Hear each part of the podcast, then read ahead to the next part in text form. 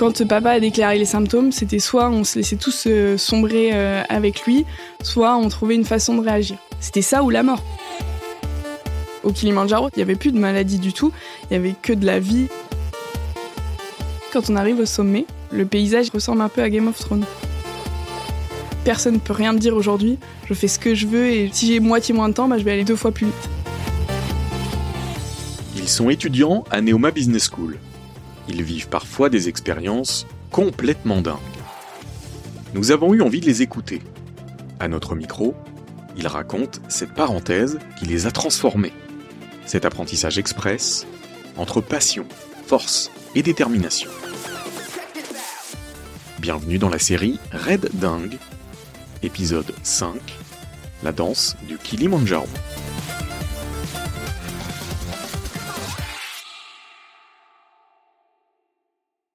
Je m'appelle Charline, j'ai 23 ans. Je suis à Neoma et en double diplôme en STAPS, en management du sport professionnel. Et l'été dernier, j'ai eu l'occasion de gravir le Kilimanjaro avec mon papa euh, atteint de la maladie de Huntington.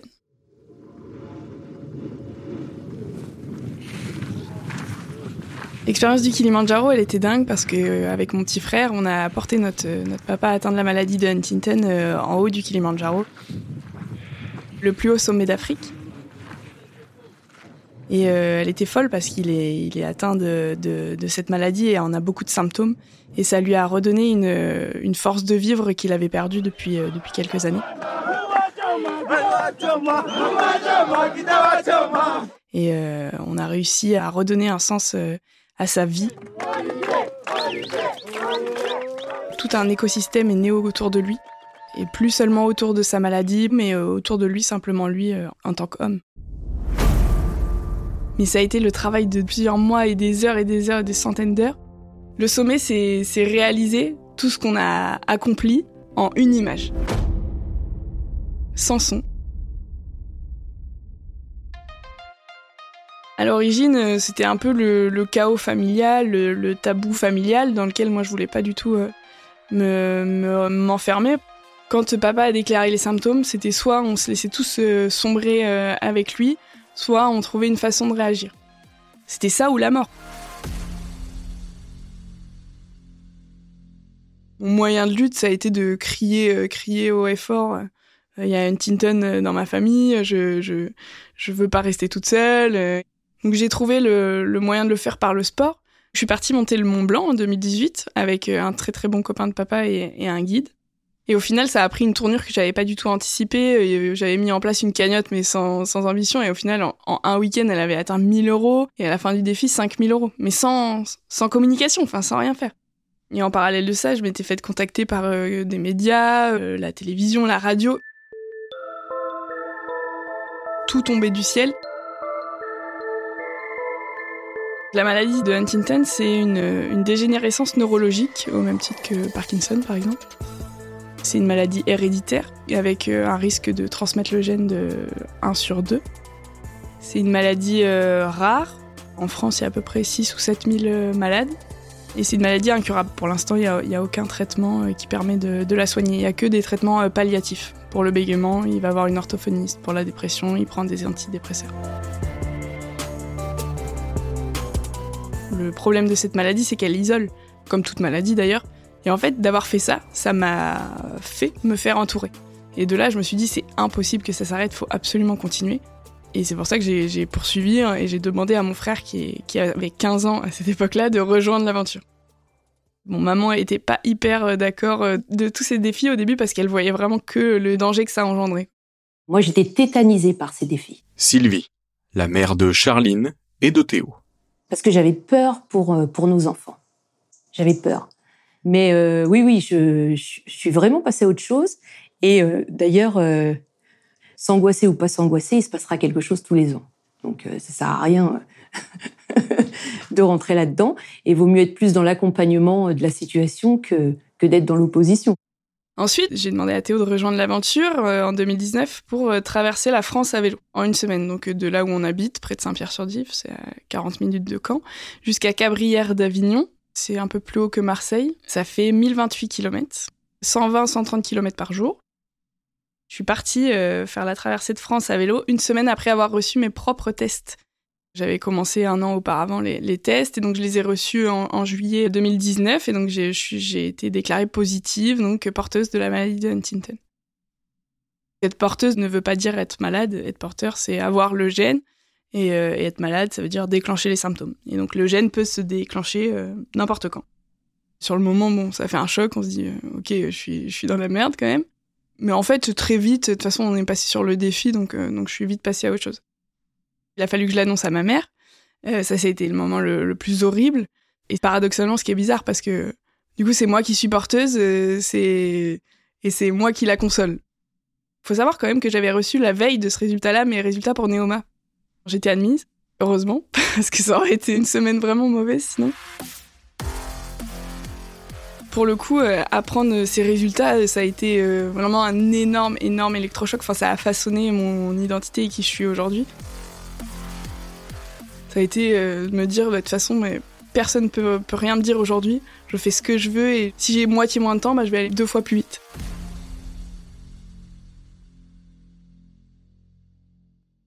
Mon association, c'est On détonne contre Huntington.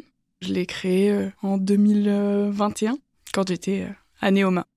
L'idée de l'association, euh, c'est de faire un défi sportif par an. On fait des interventions dans des écoles ou pour des entreprises, pour des séminaires, pour parler de la maladie. Et en parallèle de ça, on récolte des fonds également pour, pour la recherche. En 2018, j'ai déjà fait le, le Mont Blanc. Donc euh, on, cherchait un nouveau sommet et euh, l'avantage du Kilimanjaro c'est qu'il est, euh, est pédestre, c'est-à-dire qu'il n'y a pas besoin de techniques particulières, il n'y a pas besoin de, de pioler ou d'être encordés les uns aux autres, c'est un chemin de randonnée entre guillemets. Ça le rendait vraiment très accessible pour, pour papa, pour sa façon de marcher, pour une Joëlette en fait, pour le, lui permettre de monter jusqu'en haut. Donc ça a été ça vraiment les critères, ça a été à la fois de combiner l'exploit sportif que nous on recherche chaque année et à la fois le rendre accessible pour papa. 8-9 mois euh, avant euh, l'ascension, on a, on a monté le, projet. Euh, on a contacté une agence locale. Donc le Kilimanjaro, il se fait que à travers des agences qui nous permettent d'entrer dans le parc du Kilimanjaro. Et en parallèle de ça, euh, on a fait faire à papa toute une batterie d'examens médicaux pour être sûr que qu'on le mettait pas en danger. La semaine avant notre vol, il avait encore un dernier examen euh, médical, un test à l'effort. Et donc vraiment jusqu'à 4 jours avant le décollage, on ne savait pas si on, si on partirait. On s'est entraîné à peu près 6 mois euh, à l'avance, on avait un programme d'entraînement. Pour faire une ascension, c'est beaucoup de courses à pied puis des entraînements de randonnée pendant, pendant plusieurs heures. Et moi, à ce moment-là, j'étais en Amérique latine dans, dans, le cadre de mon échange. J'étais au Pérou et donc j'ai fait énormément de trek et ma préparation était euh, principalement autour de, de, de randonnée. On va parler maintenant à propos du Kilimanjaro, la collinette. Franck, le guide de l'expédition. Le Kilimanjaro, c'est à 100% en Tanzanie. C'est pas au Kenya. Le mot Kilimanjaro, ça vient d'un dialecte qui s'appelle le Chaga. Chaga, c'est les gens qui vivent autour du Kilimanjaro. C'est même eux qui ont dit euh, Kilimanjaro à la base. Ça veut dire la difficile montagne à monter. Et à cette époque-là, les Kilimanjaro étaient toutes blanches, comme le Mont Blanc. Il y avait la neige partout. Mais changement climatique, maintenant, il n'y a pas beaucoup de neige, en fait. Il n'y a qu'au sommet à 5007. Il y a différentes voies pour faire le Kilimanjaro. Il y en a six ou sept, si je ne me trompe pas. Et nous, on a fait la voie Rongai, On est parti pendant euh, six jours. Du lundi au vendredi, on a monté. Et vendredi au samedi, on a descendu. On passe vraiment par euh, différents euh, types de paysages. On commence dans la forêt. Ça fait un peu jungle, il y a des lianes partout. Et puis très vite, on, passe sur du rocailleux. En tout, il y aura presque 90 porteurs. Ouais, c'est une petite village, quoi. Le départ demain, ça va être à 9h. Et là, on aura à peu près donc euh, deux heures et demie. Donc, on va vérifier vos affaires maintenant. C'est tout bon? Ouais. C'est 15 kilos maximum? C'est 15 kilos maximum. C'est les porteurs, en fait, qui portent nos sacs. Nous, on a juste notre sac à la journée où on a notre eau euh, et à la limite une veste dedans. L'ascension du Kilimanjaro est très lente. On ne marche pas euh, à un rythme comme on marche euh, quand on fait une randonnée sur du plat. On est à 3460 mètres. Donc on prend notre rythme, on n'est pas pressé. Tous les porteurs et tous les guides nous disent tout le temps Polé polé, hein. polé polé. Ça veut dire euh, euh, doucement, doucement. Polé polé un jour. Je pense qu'on est à 2-3 km heure ou peut-être 3-4. Et au début, c'est difficile à gérer ça parce que euh, sur les, les premiers jours d'ascension, ça monte assez peu. En fait, le plus gros de l'ascension, c'est le dernier jour. Quand on va au sommet, on fait 1000 mètres euh, en, en quelques heures. Et donc là, le rythme est justifié. Mais les jours d'avant, il nous faut marcher au même rythme pour qu'on s'acclimate. Ce qui est dur, c'est de réagir euh, à l'altitude. Mais ça, c'est normal en fait. Mal au crâne, la tête qui tourne, envie de vomir, ça c'est normal. les corps euh, réagissent très très différemment. Tous les, les grimpeurs qui étaient avec nous, normalement constitués, si je peux dire ça, ont plutôt accusé le coup. Tout le monde avait des symptômes de l'altitude, le mal des montagnes, beaucoup vomissaient, etc. T'as mal à la tête? T'as mal au ventre? On est 3 sur 30 à pas avoir eu de symptômes et papa faisait euh, partie de ces, ces trois-là. T'as eu envie d'arrêter?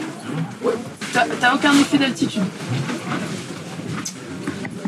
Bah moi ça me gonfle. hein. J'abandonne. C'est pas juste. Tout le monde autour se disait euh, Purée, mais si lui il y arrive, euh, moi je suis obligée d'y arriver. Bien joué, bien joué. Après, si tu veux, je peux te mettre sur euh, des tricks. Que- Un peu dur. tu dis un peu dur euh, bah, purée. Ce qui a été difficile, paradoxalement, c'était pas tant la, la marche, ça a été tous les moments de vie. Parce que papa, il est de moins en moins autonome euh, sur, sur ses gestes, sur son quotidien. Et donc, il faut constamment euh, l'habiller, lui dire euh, tu mets tel ou tel vêtement, l'aider à manger, parce qu'il fait constamment des fausses routes, donc euh, l'aider à, tousser, etc. Lui faire prendre ses médicaments, euh, lui faire se faire une toilette de chat. Et en fait, tout ça, en plus de son propre effort à soi. Super Ah, ça me fait plaisir Bah voilà T'es au top, franchement ah bah Olivier, on t'attend, monsieur On nous amène encore Polé, polé, polé, polé. Demain, on fait 5 heures de marche. Donc, du coup, à partir de demain, ça commence à monter par rapport du premier jour au deuxième jour. Donc, on monte. Wow, wow, wow, merde. Debout papa. Ah, Olivier Ouais, on est un peu en pente. Moi aussi, j'ai failli tomber tout à l'heure. On dormait le soir, euh, chacun dans des tentes, on était deux par tente. J'ai passé des nuits très très froides, enfin je me réveillais tout le temps par le froid. On était peut-être dans les moins 5, moins 10, euh, donc je dormais très mal et c'était vraiment dur le matin. Après, euh, voilà, les porteurs, euh, ils arrivaient tous les matins avec une bassine d'eau chaude devant notre tente. Euh, ils nous donnaient un petit café ou un thé euh, au pied du lit, donc c'était vraiment euh, incroyable. hein, on était chouchoutés quoi. Et direct après cette levée, on passait au petit déjeuner dans une grande tente générale.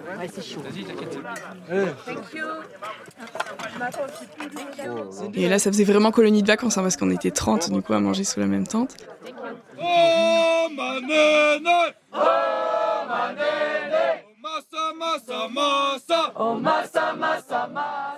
Ça, euh, en plein milieu de, de la montagne, là où le calme est le, le plus paisible.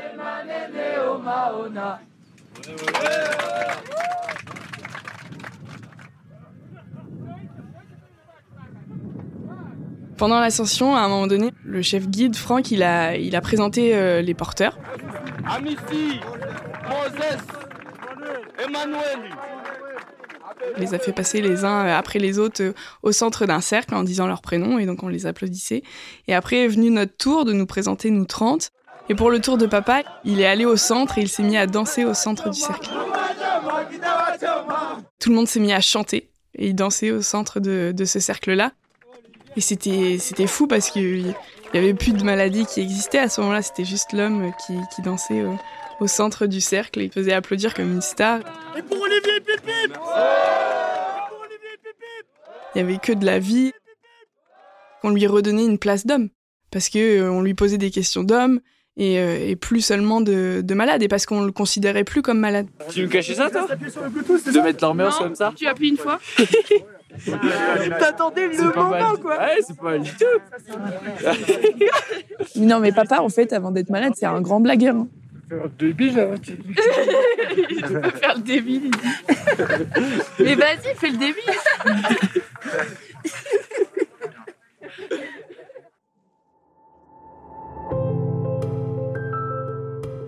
Est-ce que tout le monde va bien À partir de maintenant, c'est le guide qui va décider. Ok. Ça se négocie pas. Donc, comme je disais, il y a deux groupes en fait. Et le premier groupe va partir à 1h du matin. Et le deuxième groupe va partir à 2h du matin. On va tous y arriver, hein.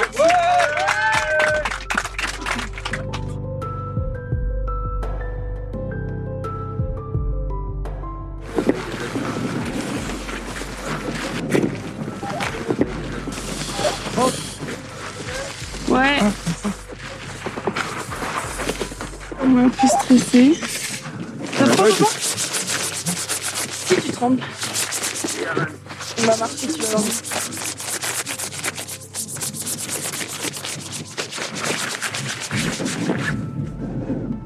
Quand on dit one team, on dit one dream. Non-stop to the top. Tout le monde là, tout le monde là, tout le monde là, tout le monde.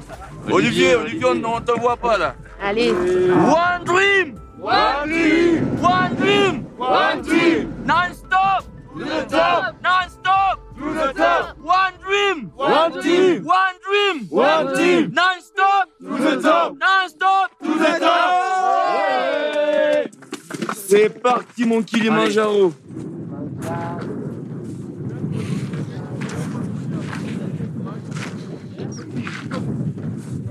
Et arrivé au sommet, on voit euh, le, glacier. Donc le glacier a vraiment beaucoup fondu, donc euh, il y a à peine de la neige au sommet. Le paysage ressemble un peu à Game of Thrones. C'est vertigineux et on se sent vraiment au bout du monde. Frankie, Frankie. Naona Frankie sauti haitoki Frankie.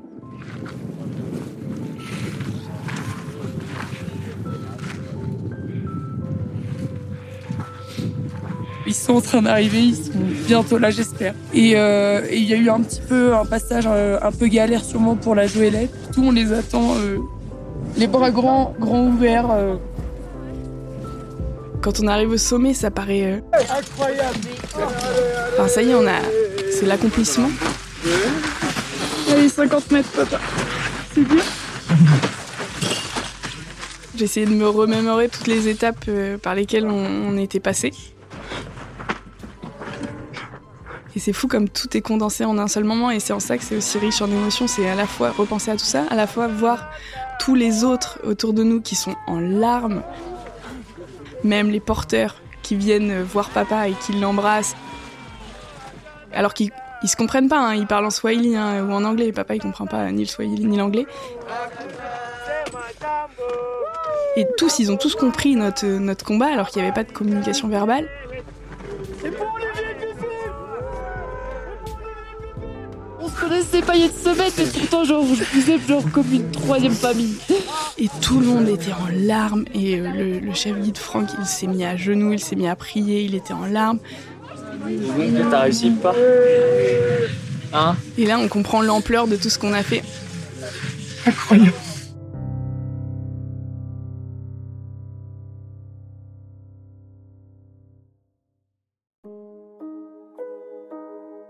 Il y a vraiment une confiance mutuelle qui, qui est née, qui n'était pas vraie il y a quelques années parce qu'un des symptômes de la maladie, c'est la paranoïa. Et en fait, cette ascension, elle a recréé cette confiance. Mais ouais, mais un câlin de papa et un bisou de papa. Vas-y, vas-y. Et je sais même pas quand c'était la dernière. Enfin, il a jamais été démonstratif. Jamais été temps. J'ai jamais été temps. Il faut bien un début à tout. La maladie, elle a vraiment un peu euh, créé un énorme fossé. Et là, le défi sportif a rapproché tout le monde. Ça a apporté un vrai changement dans ma famille. Et ça fait tellement du bien de l'entendre dire ça, c'est juste euh, la reconnaissance de, de ce qui nous a fait vivre un peu parce que ça a jamais été facile. Enfin, ça voulait dire quelque part euh, désolé quoi. Aujourd'hui, les gens ont plus du tout le même regard sur papa. Et ça, je pense que c'est le, le plus gros des, des accomplissements.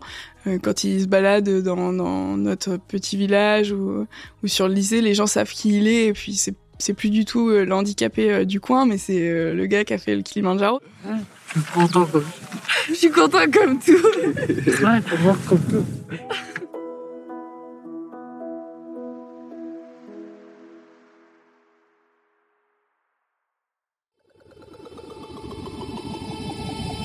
Vous venez d'écouter La danse du Kilimanjaro, le cinquième épisode de la série Red Dingue. Une série imaginée et réalisée par Neoma Business School et le studio de podcast Voig. Si vous avez aimé cet épisode, n'hésitez pas à le partager et à le commenter. À bientôt pour une nouvelle expérience complètement dingue.